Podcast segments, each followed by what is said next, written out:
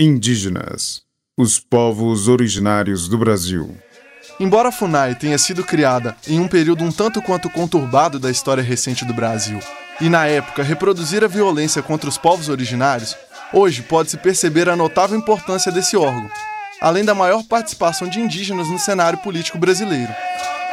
A atuação da FUNAI e os indígenas na política brasileira são tema deste podcast, apresentado pela professora historiadora Helena Azevedo Paulo de Almeida.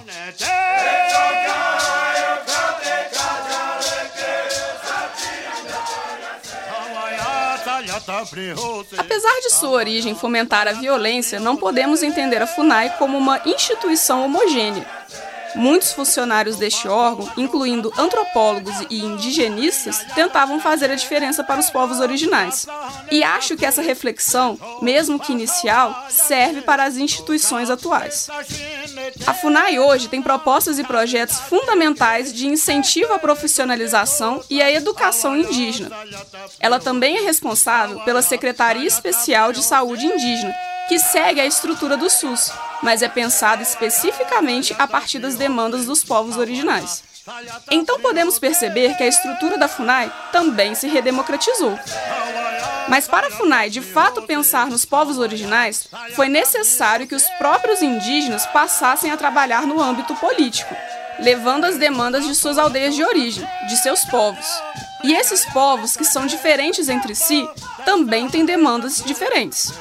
Era e é necessária a participação dos indígenas na construção de políticas públicas. Percebemos uma abertura para os povos originais na política, apesar de ser uma abertura pequena e cheia de empecilhos. Até os anos 1990, havia pouquíssima representação política indígena. O primeiro deputado federal indígena foi Mário Juruna, em 1983.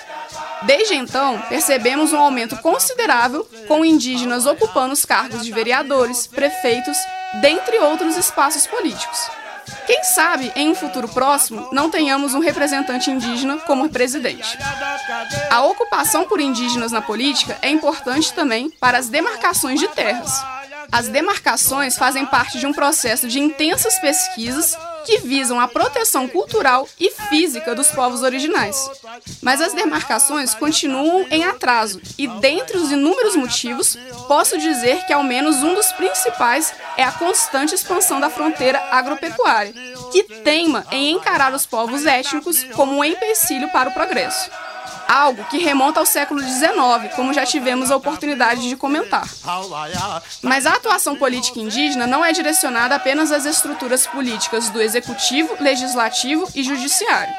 Existe também a atuação política dos vários movimentos indígenas, além da criação de instituições que visam a proteção dos povos originários. É o exemplo do Museu do Índio, idealizado por Darcy Ribeiro, ou do Instituto Arapoti, criado por Cacau Uerá. Ambos são exemplos das várias formas de resistência cultural e física dos povos originários na nossa atualidade. E se você gostou do tema e quiser ampliar suas reflexões sobre a atuação da FUNAI e os indígenas na política brasileira, a sugestão de leitura é o livro Os Direitos do Índio, da antropóloga Manuela Carneiro da Cunha, da editora Brasiliense.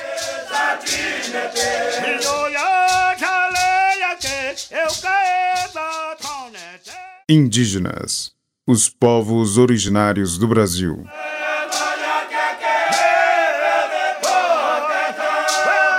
Roteiro: Glaucio Santos, Helena Azevedo, Paulo de Almeida e Vitor Amaral. Pesquisa e apresentação: Helena Azevedo, Paulo de Almeida. Locuções de abertura e encerramento: Glaucio Santos e Vitor Amaral.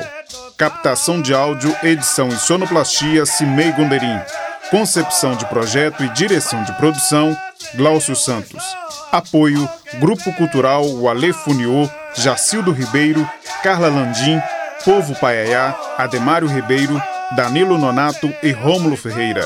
Produção geral: Central de Comunicação Público Educativa, Rádio FOP 106.3 FM. Realização Fundação Educativa de Rádio e TV Ouro Preto e Universidade Federal de Ouro Preto.